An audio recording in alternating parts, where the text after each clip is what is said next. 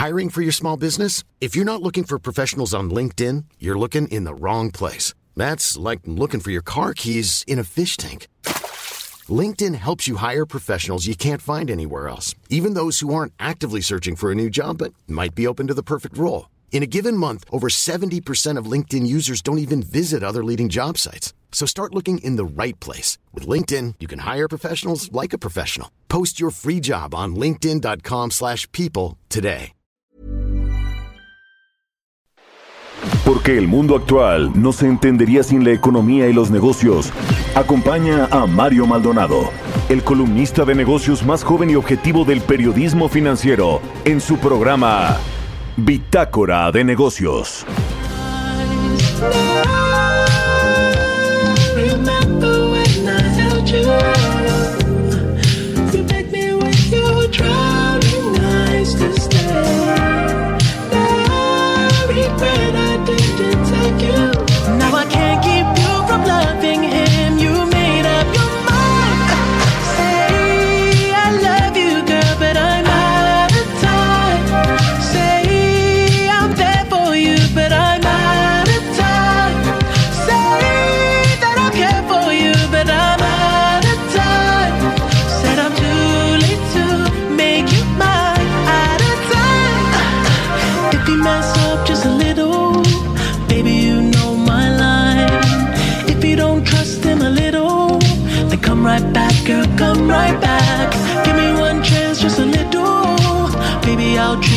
right.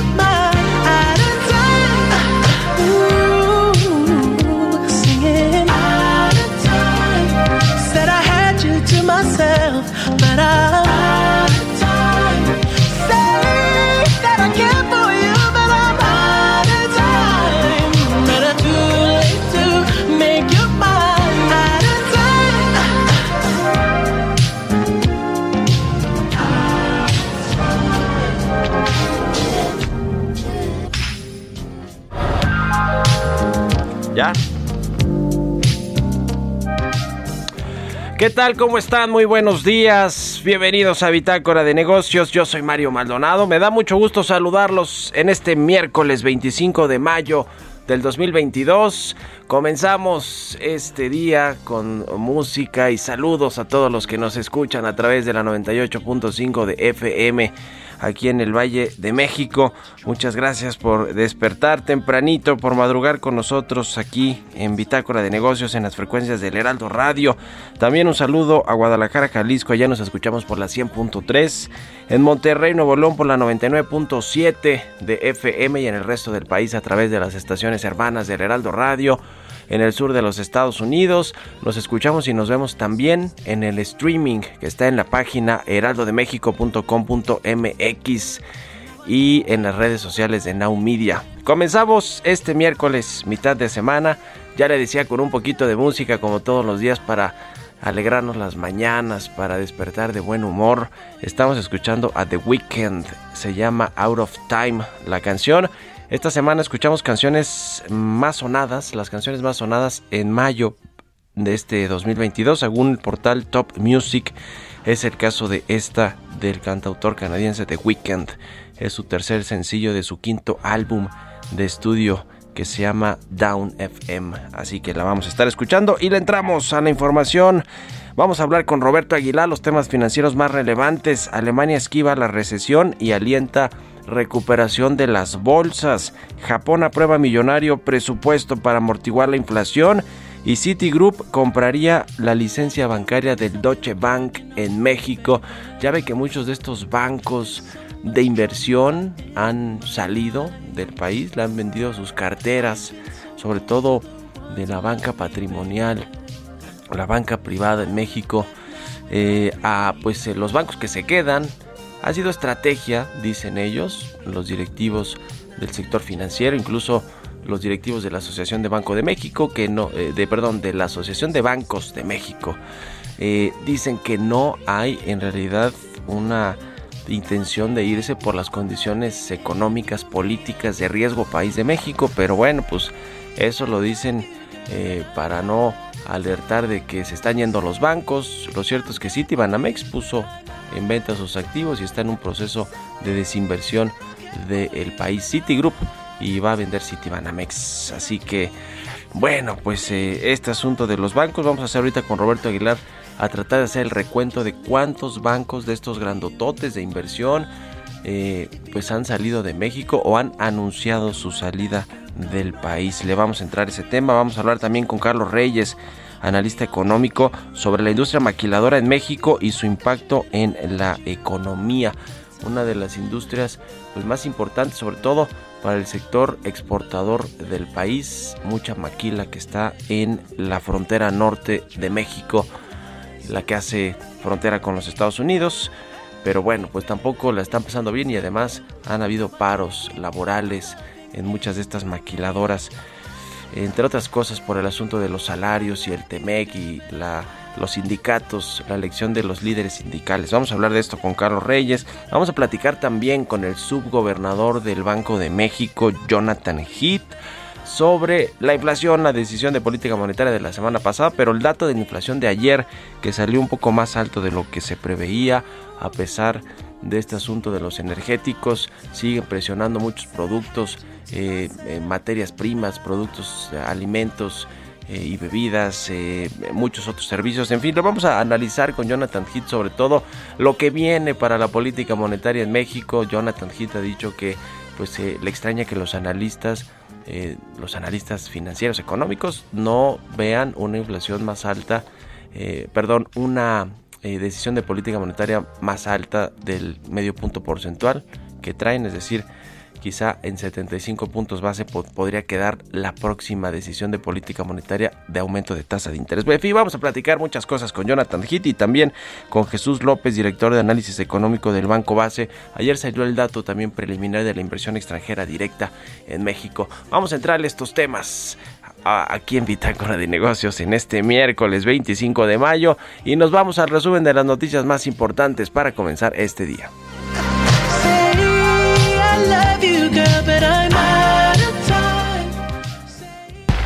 El resumen. Manuel López Obrador actualiza su declaración patrimonial.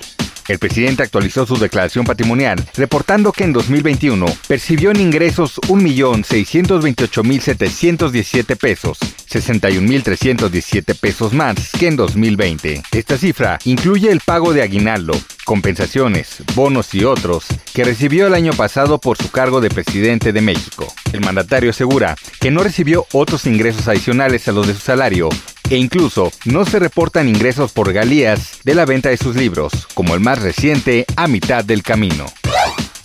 Se reúne el secretario de Hacienda con empresarios y dirigentes de la Casa de Bolsa. Rogelio Ramírez de la O lo recibió en la sede de la dependencia en Palacio Nacional para escuchar sus opiniones en torno a la inflación, la eventual recesión en China y la incursión de Rusia en Ucrania caen las acciones de Snap Inc. Luego de que la compañía advirtiera que no alcanzaría su meta de ganancias para el segundo trimestre, debido a la inflación y a la guerra entre Rusia y Ucrania, entre otros factores, registró un retroceso de 43.08% para cotizar en 12.79 dólares por acción. El efecto contagió a otras empresas tecnológicas como Alphabet, Twitter y Meta Platforms. Congresistas de Estados Unidos piden a Joe Biden detener las agresiones del gobierno mexicano contra Volcan Materials Company. En una carta, señalan que esta empresa que opera una cantera de piedra caliza en Quintana Roo es objeto de acciones punitivas por parte de autoridades federales. Alertaron sobre el riesgo de socavar la confianza de las empresas estadounidenses. Cartera vencida de la CFE alcanza máximo histórico. Según su reporte anual, la morosidad de 30 días por parte de sus clientes alcanzó hasta el 11 de mayo los 71 mil millones de pesos. Los principales deudores son los tres niveles de gobierno, el sector doméstico y el comercial. Por su resistencia al pago, Tabasco, Estado de México, Chiapas y Ciudad de México son consideradas áreas de conflicto social. 8 de cada 10 mexicanos consideran frecuentes los actos de corrupción en dependencias de gobierno. Según la encuesta nacional de calidad e impacto gubernamental difundida por el INEGI, 14.7% de la población que tuvo contacto con servidores públicos experimentó actos de corrupción. Bitácora de negocios en El Heraldo Radio. El editorial.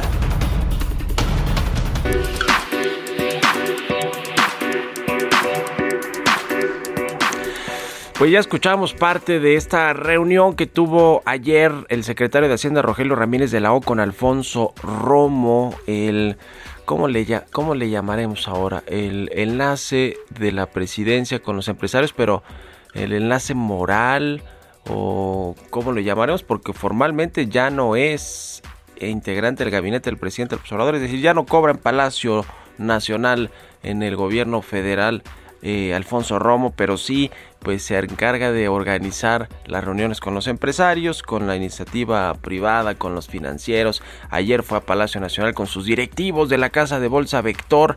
No sé si por ahí puede haber conflicto de interés, ¿no? Que lleve a los directivos de la Casa de Bolsa que, que eh, de la cual es dueño Poncho Romo a reunirse con el secretario de Hacienda. En fin, bueno, es una de, em, de las reuniones que en las últimas tres semanas el secretario Ramírez de la O pues ha mantenido con diferentes líderes de cúpulas empresariales, con el sector financiero. Fíjese, se ha reunido con el Consejo Coordinador Empresarial, con la CONCAMIN, la Confederación de Cámaras Industriales, con la Asociación de Bancos de México, con el Banco de México, con Victoria Rodríguez, la gobernadora, con el embajador de México, de Estados Unidos en México, Ken Salazar, ahora con Poncho Romo, quien hay que decir que sí está cerca de los multimillonarios, de los ultra ricos del Consejo Mexicano de Negocios y también del Consejo Asesor de la Presidencia. Eh, del grupo de los 10 de Monterrey, es decir, Poncho Romo sigue siendo un enlace con los empresarios y qué bueno, eh, qué bueno que siga habiendo este enlace.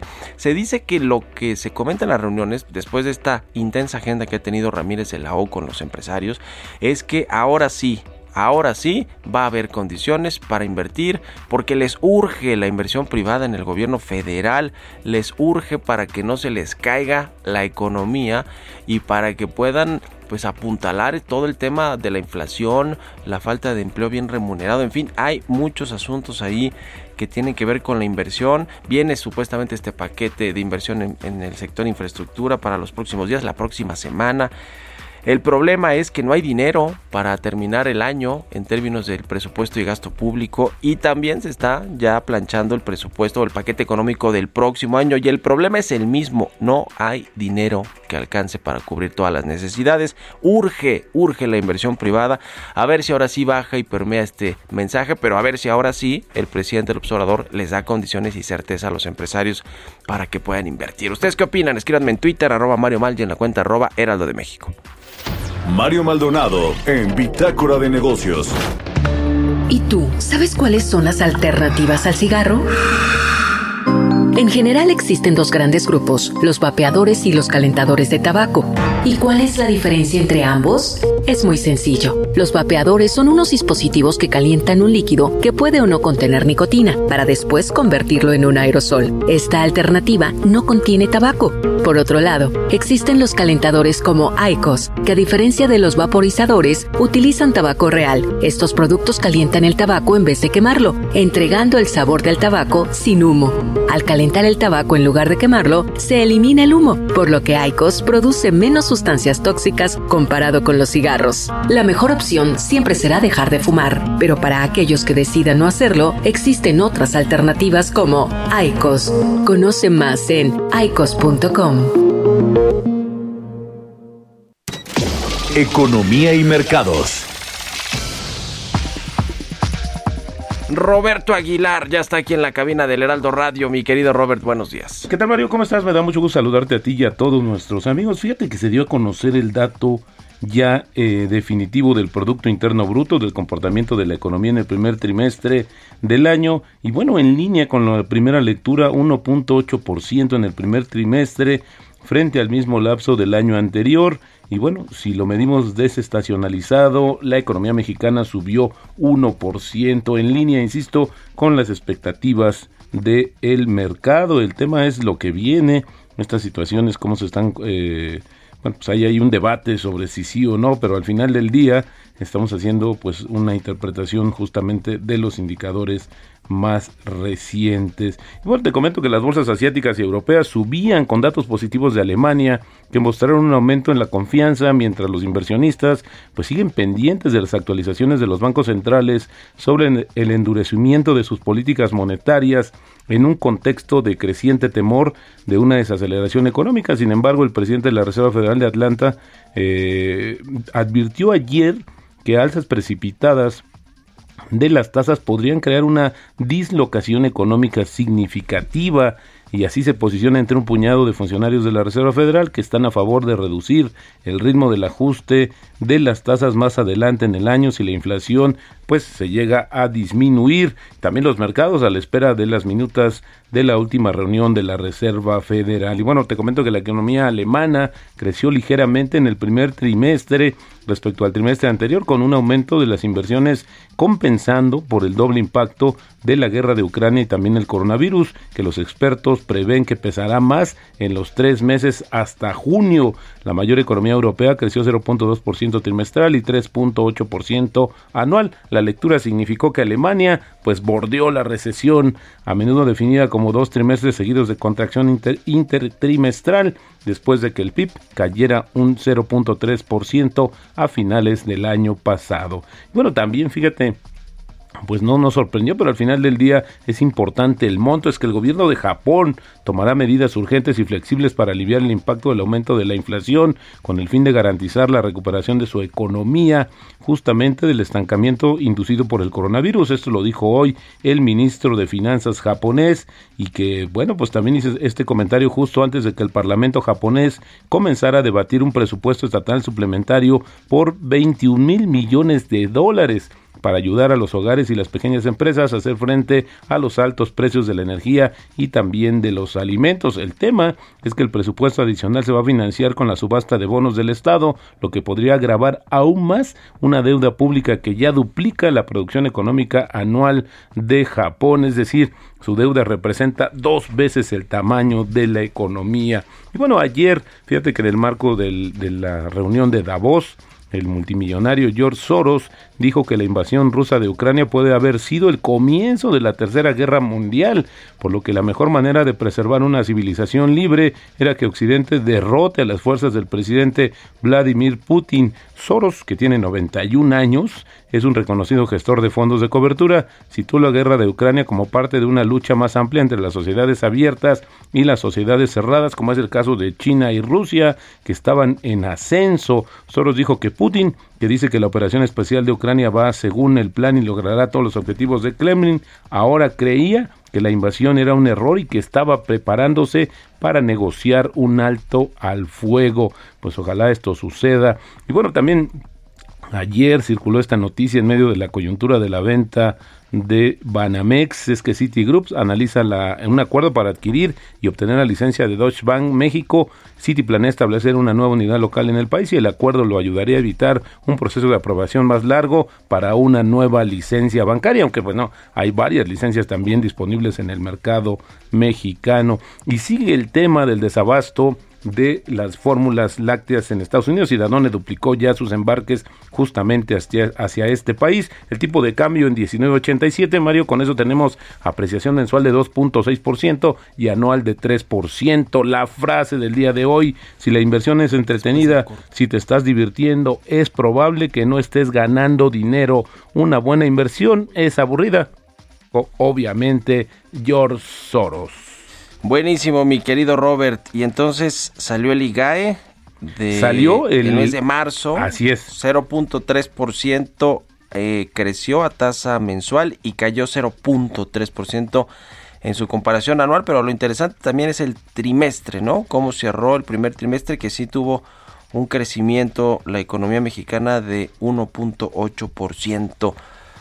Eh, superior al 1.1% del trimestre anterior. ¿Cómo ves estos datos? Fíjate que estos datos, pues ahora es eh, reconfirma la primera lectura que se dio del comportamiento y se están en línea con lo que esperaba el mercado. La verdad es que sí, ya había estado como un poco descontado este dato, pero sí, hoy nos llenamos justamente con, la, con el IGAE, también la balanza comercial que para México representó justamente en abril, pues un déficit de 1.884 millones de dólares y también justamente desestacionalizada por presentó una, eh, pues un déficit equivalente a 4.316 millones de dólares en abril de este año. Así es que nos amanecimos con varios indicadores económicos para la economía justamente de México. Y ahora que mencionabas, Roberto Aguilar, sobre este asunto de Citigroup, que se quedaría la licencia bancaria del Deutsche Bank en México, en la introducción yo hablaba de los bancos de inversión que han anunciado su salida del país, como el caso de JP Morgan, que fue de los primeros, ¿no? De los primeros en este gobierno, vamos a decirlo, o en esta coyuntura complicada que le pasó al mundo con el COVID-19 en términos económicos y de todo tipo.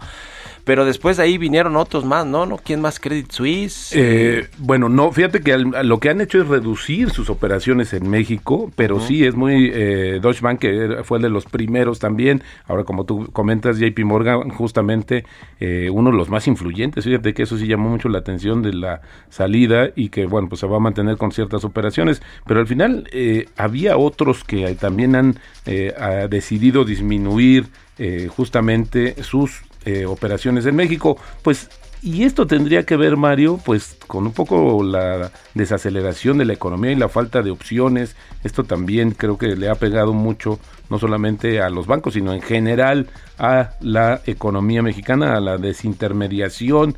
Eh, pues justamente es un tema que que al final del día hoy se trata de solucionar, pero creo que más bien entendamos que vivimos en una economía global y que esto también es importante, eh, justamente pues el más notorio, sí, revisando, es el, de JP Morgan, porque él incluso le pasó a algunos de sus eh, eh, clientes a BBVA, pero también fíjate el cierre de las oficinas de representación de Banco de Montreal de Canadá, también un banco eh, de Israel y dos bancos de mucho menor tamaño, estos dos que acabamos de mencionar, pero al final del día no deja de llamar la atención cómo también están saliendo del país. Teníamos más de 50 bancos operando en México.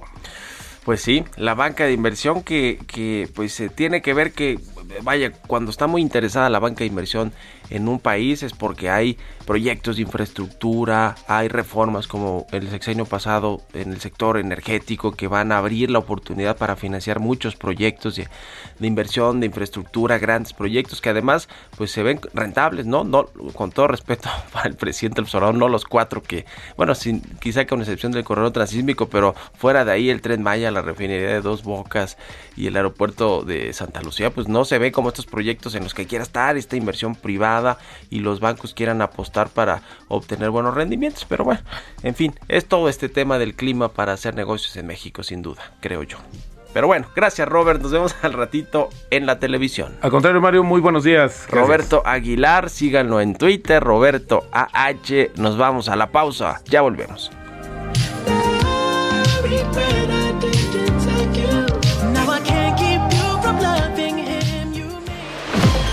Continuamos en un momento con la información más relevante del mundo financiero en Bitácora de Negocios con Mario Maldonado.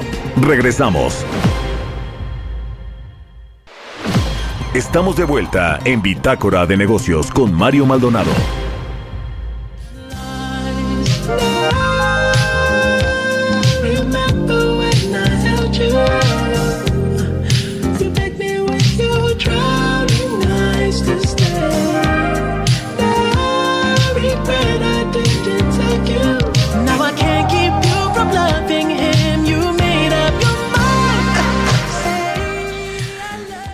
Estamos de regreso aquí en Bitácora de Negocios. Son las 6 de la mañana con 30 minutos, tiempo del centro de México. Y regresamos escuchando un poquito de música como todos los días antes de entrar en la información. Y así en el segundo bloque de información estamos escuchando The Weeknd, se llama Out of Time. Es de las canciones más escuchadas en mayo según el portal Top Music. I'm Sandra, and I'm just the professional your small business was looking for. But you didn't hire me because you didn't use LinkedIn jobs. LinkedIn has professionals you can't find anywhere else, including those who aren't actively looking for a new job but might be open to the perfect role, like me. In a given month, over 70% of LinkedIn users don't visit other leading job sites. So if you're not looking on LinkedIn, you'll miss out on great candidates like Sandra. Start hiring professionals like a professional. Post your free job on linkedin.com/people today. Y ahora sí, vámonos con, con, la información. Le decía al inicio del programa que vamos a platicar con el subgobernador del Banco de México, con Jonathan Heath, varios temas importantes, porque vaya que ahora es más relevante, eh, que nunca siempre es muy relevante una institución como el Banco Central y las decisiones de política monetaria, el tono de los comunicados, ahora que podemos conocer también eh, los comentarios que virtieron cada uno de los integrantes de la Junta de Gobierno cuando votan eh, si sube, baja o se mantiene la tasa de interés, la tasa de referencia, eh, pues entonces es importante, eh, siempre ha sido muy importante, pero ahora en una coyuntura de precios altos, de inflación, en bienes y servicios, que no es solo el caso de México, sucede en el mundo, pues ha tomado todavía más relevancia, o más que más relevancia, más protagonismo lo que diga el Banco de México y lo que digan sus subgobernadores, sobre todo pues a la luz de este dato que tuvimos de inflación de la primera quincena de mayo de 7.58% a tasa anual, que sigue estando muy alto y muy lejos del rango objetivo del Banco de México. Ya tenemos al subgobernador Jonathan Gita, a quien me da mucho gusto saludar y le agradezco como siempre estos minutos. Buenos días, subgobernador. ¿Qué tal? Muy buenos días. Muchas gracias por estos minutos. Hablaba en, eh, en la introducción sobre la importancia y el protagonismo que ahora tiene el Banco de México por eh, la coyuntura difícil económica en el mundo y sobre todo de altos precios. El mandato claro del Banco de México es preservar la estabilidad de los precios. Sin embargo, la inflación sigue muy alta, subgobernador, y, no se ve para cuándo, o sí se ve, pero se ve lejos para el 2024, cuando pueda regresar al 3% más menos uno, eh, menos un punto porcentual, que es el rango que tienen ustedes ahí en el Banco Central. Así es, este, estamos enfrentando un fenómeno inflacionario, de podemos llamar la inflación pandémica, este, que ha afectado a todo el mundo, no nada más a, a México, incluso hay muchos países que tienen tasas de inflación todavía por arriba de la de, la de México.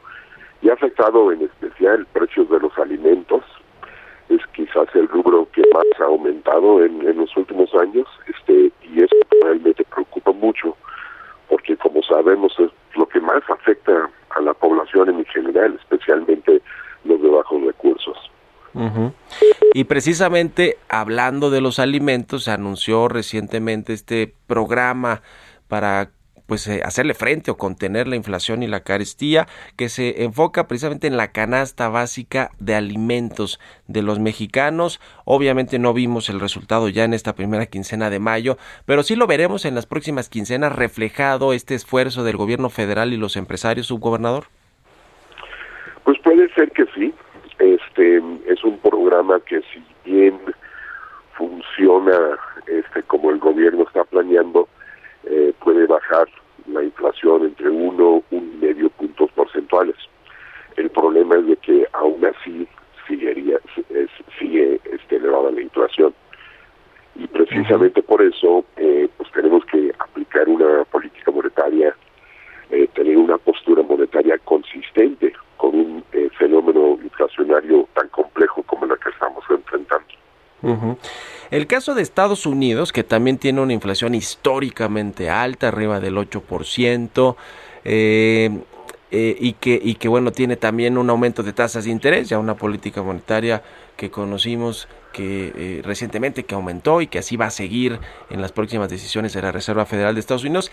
¿Qué tanto, eh, digamos, afecta o pues les pone presión a los bancos centrales del mundo, obviamente el Banco de México, eh, lo que digan en la Reserva Federal, el aumento de las tasas y, y, también pues la inflación que tienen que compara con México pues es más o menos similar en términos de del, nivel en el que está. ¿Cómo incide todo lo que hace la Reserva Federal con las decisiones en el Banco de México, subgobernador? Pues es eh, completamente, somos una economía de entrada pues, bastante este con relaciones, este, o sea, exportamos muchísimo e importamos mucho, este, incluso como porcentaje del PIB, mucho más que Estados Unidos. Somos una economía muy abierta, pero muy interlazado con, con Estados Unidos. Y pues todo lo que hacen en Estados Unidos nos afecta, especialmente su política monetaria.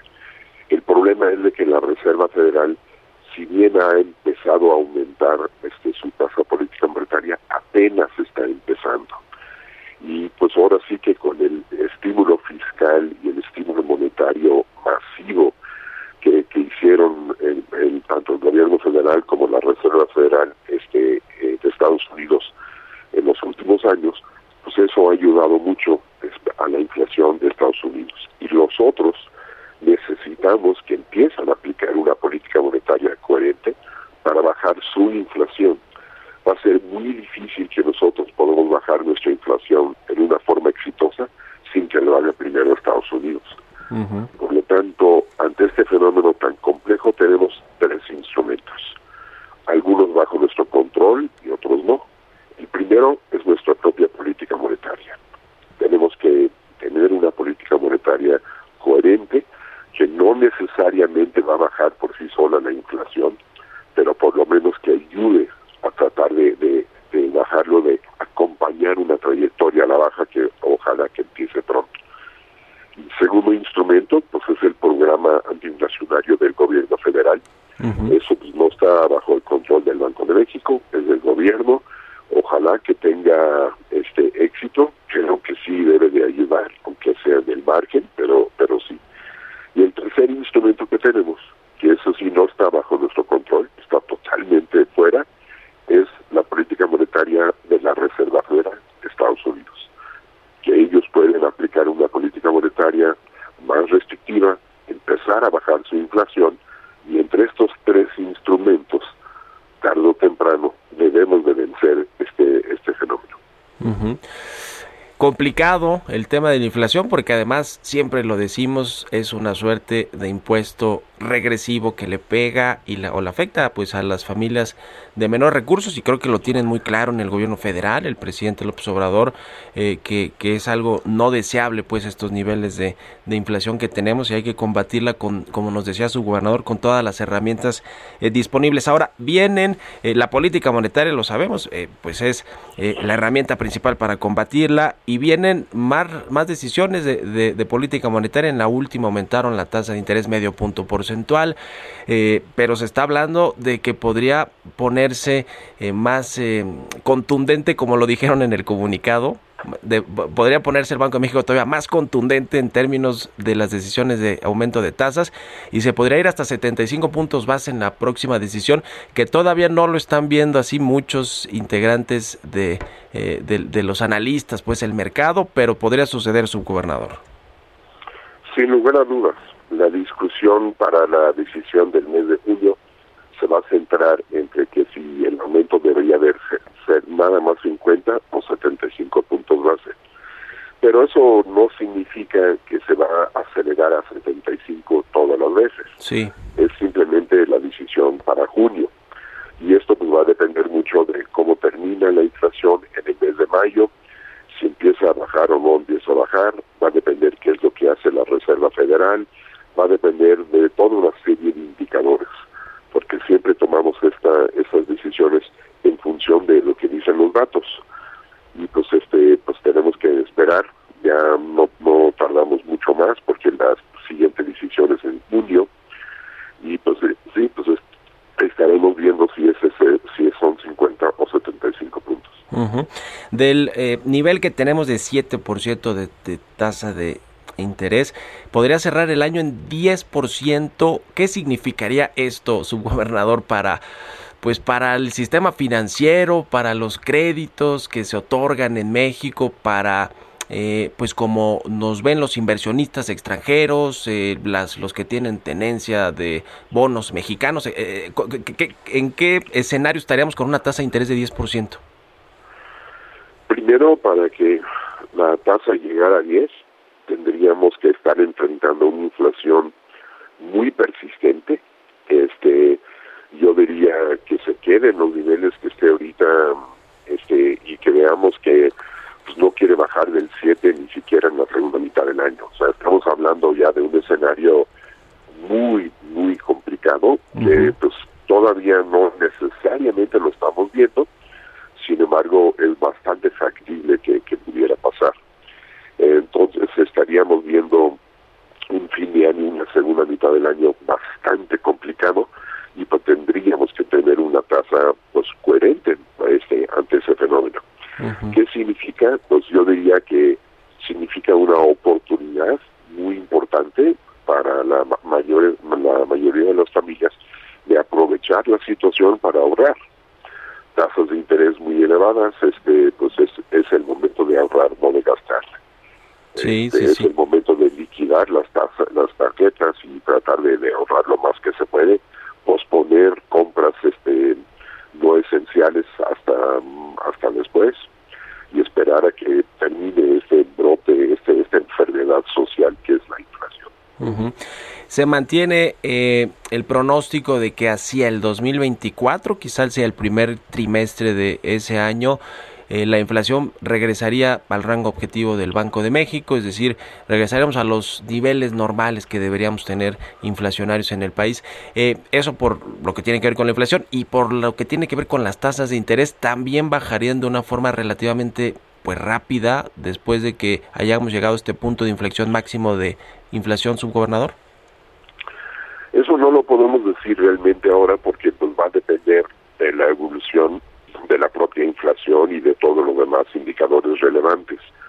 Nosotros siempre operamos con un horizonte de, de ocho trimestres. Uh -huh. Por eso hablamos del primer trimestre del 2004, que son los ocho trimestres. Y buscamos este, una trayectoria de política monetaria más o menos consistente con una trayectoria que empieza a converger, empieza a bajar para que eventualmente converge a nuestra meta de 3% y buscamos que sea en el horizonte en que opera la política monetaria, que son precisamente estos ocho trimestres. Uh -huh. Ojalá que pudiéramos ver el 3% antes, pero pues esto va a depender mucho no solamente de, de la inflación acá en México, sino el fenómeno mundial. Hay que recordar que este fenómeno mundial empieza con la disrupción de las cadenas de producción, incrementos masivos en los costos del transporte marítimo, incremento en prácticamente todos los commodities, especialmente la parte de alimentos, los precios del trigo, de fertilizantes, del petróleo, pues todo ha estado aumentando a nivel internacional y pues al ser un país muy abierto, pues somos muy vulnerables a esos incrementos. Más aparte también tenemos nuestros este, factores idiosincráticos muy propios aquí que ayuda a alimentar esta inflación. Por eso pues tenemos que atacarlo por todos los frentes posibles. Últimas do dos preguntas, subgobernador. Una es con respecto al tipo de cambio que el peso, bueno, ha, se ha defendido bien en las últimas eh, semanas, meses, eh, en las últimas jornadas y semanas. Eh, supongo que tiene que ver algo con este asunto también de la tasa de interés, que el Banco de México está siendo consistente en combatir esta inflación y, pues la tasa real sigue siendo más o menos atractiva para para México con respecto a lo que tienen otros países, sobre todo en Europa y en Estados Unidos. Eh, ¿Cómo se ve la trayectoria del tipo de cambio con las decisiones de política monetaria y con obviamente el contexto macroeconómico global? Ahorita nosotros estamos manteniendo este un diferencial entre la tasa de política monetaria de México y la de Estados Unidos de 6 puntos porcentuales, 600 puntos base, como se dice en la jerga financiera. Uh -huh y creemos que estos 600 puntos base es suficiente para mantener atractivo el peso y que el tipo de cambio pudiera más o menos este, quedarse en los niveles pues, por donde está ahora. Obviamente si el tipo de cambio se deprecia, eso genera presiones inflacionarias. Entonces pues no es este necesariamente algo que queremos ver. Sin embargo, es muy importante que el tipo de cambio puede cambiar, puede variar puede depreciarse o apreciarse según las circunstancias, porque el tipo de cambio es nuestra variable este, de ajuste por excelencia cuando empezamos a tener un desequilibrio en nuestras cuentas con el exterior. El tipo de cambio se ha mantenido relativamente estable porque afortunadamente no enfrentamos un desequilibrio con las cuentas este, que tenemos con el exterior, como sí ha pasado en, en tiempos este, anteriores, en tiempos pasados la gran devaluación del 95 y en muchas otras ocasiones era por la existencia de un desequilibrio gigantesco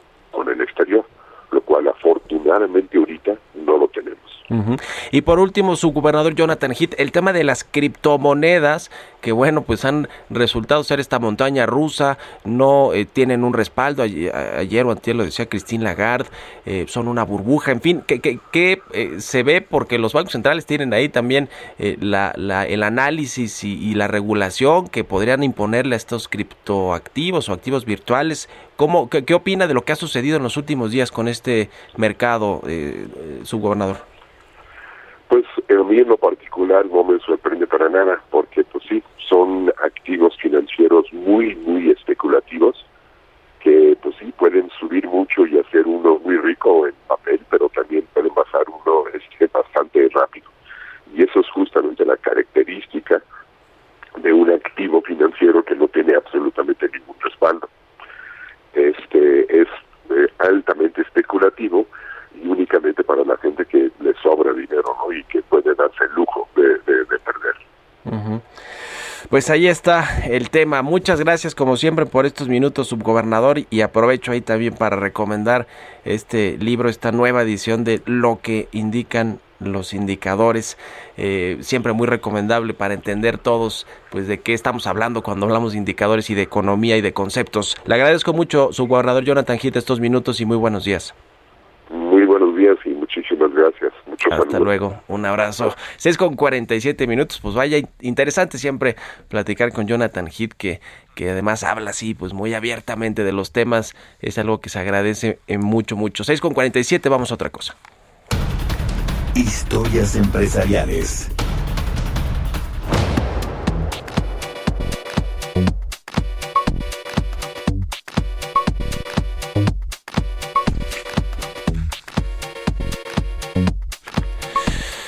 Citigroup, ya comentábamos, evalúa la posibilidad de comprar al Deutsche Bank México. Las pláticas aún están en una etapa inicial, pero nos tiene toda la información Giovanna Torres.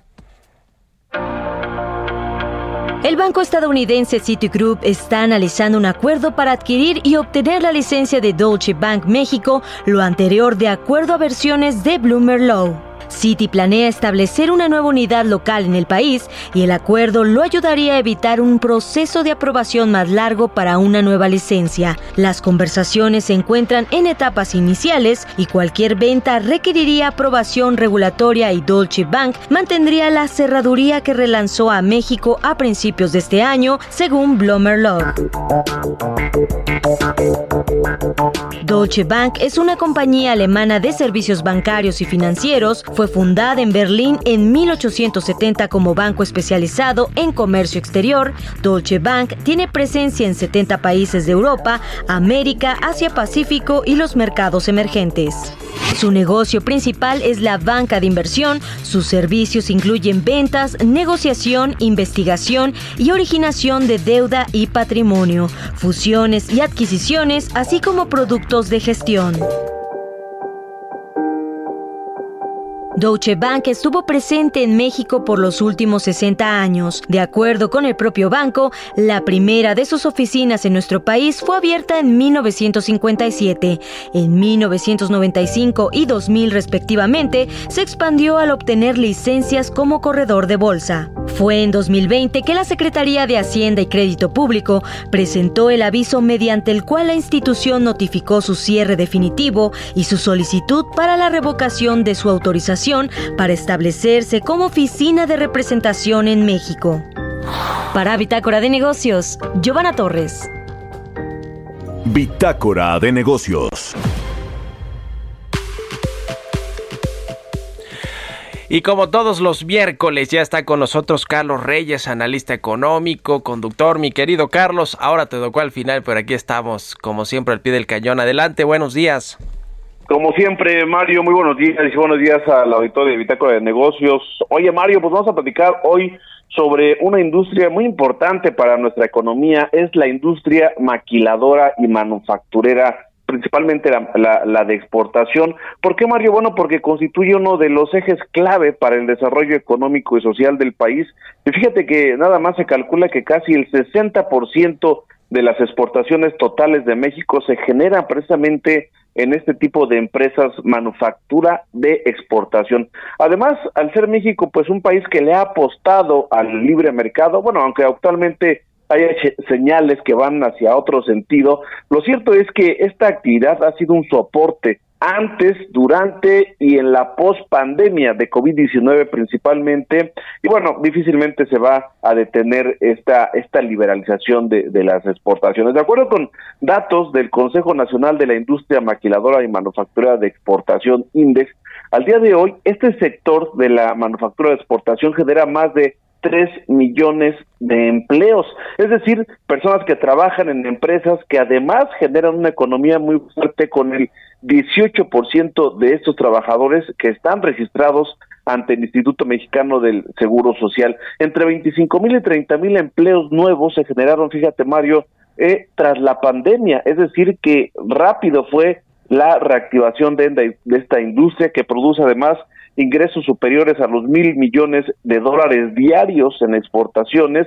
Con esto, bueno, se ubica entre los sectores más dinámicos de la economía nacional tan solo en Index, que es en donde se reúnen estas empresas, bueno, pues conforma 6.400 empresas. Un dato importante, Mario, un día de la manufactura de México es 6.400 empresas con las que se genera precisamente el 62% de las exportaciones mexicanas. Si bien, pues la competencia global provoca que algunos pues triunfen, otros fracasen, todo esto depende también, Mario, y no han estado tan apoyados de una política industrial que fomente la competitividad.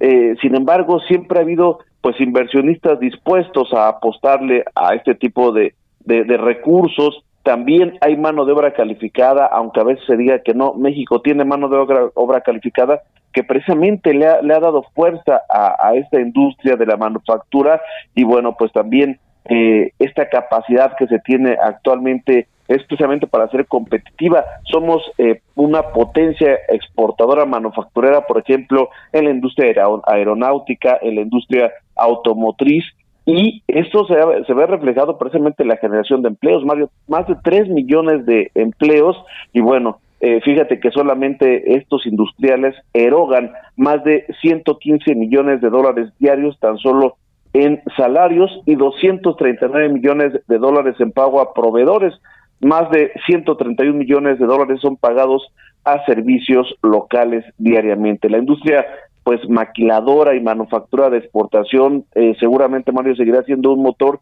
¿Por qué? Porque el mercado externo para México lo es y aquí es quizá uno de los puntos clave en donde seguramente habrá que enfocarse precisamente para generar recursos, para seguir teniendo presencia en mercados internacionales y sobre todo que tenga efecto en materia de empleos, de inversiones y por qué no Mario también en el tema de los impuestos, porque entre más inversiones y más empresas será mejor para nuestra economía, Mario. Sin duda un sector clave, una industria clave, la maquiladora, para todo esto que ya nos decías, empleo, inversión, eh, exportaciones, eh, importante. Gracias por esta radiografía, mi querido Carlos, como siempre, y muy buenos días.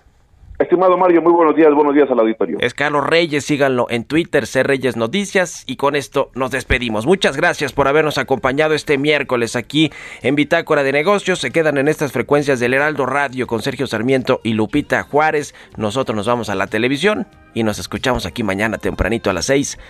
Muchas gracias y muy buenos días.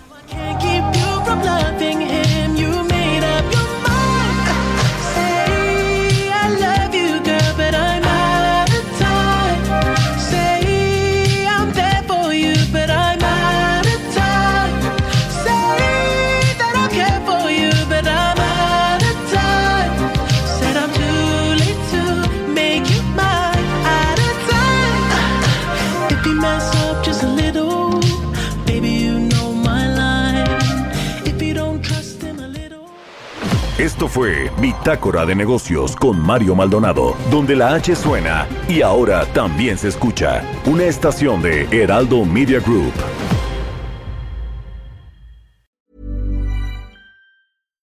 Deserves the best, and there's no better place to shop for Mother's Day than Whole Foods Market. They're your destination for unbeatable savings, from premium gifts to show-stopping flowers and irresistible desserts. Start by saving 33% with Prime on all body care and candles. Then get a 15-stem bunch of tulips for just $9.99 each with Prime. Round out Mom's menu with festive rosé, irresistible berry chantilly cake, and more special treats. Come celebrate Mother's Day at Whole Foods Market.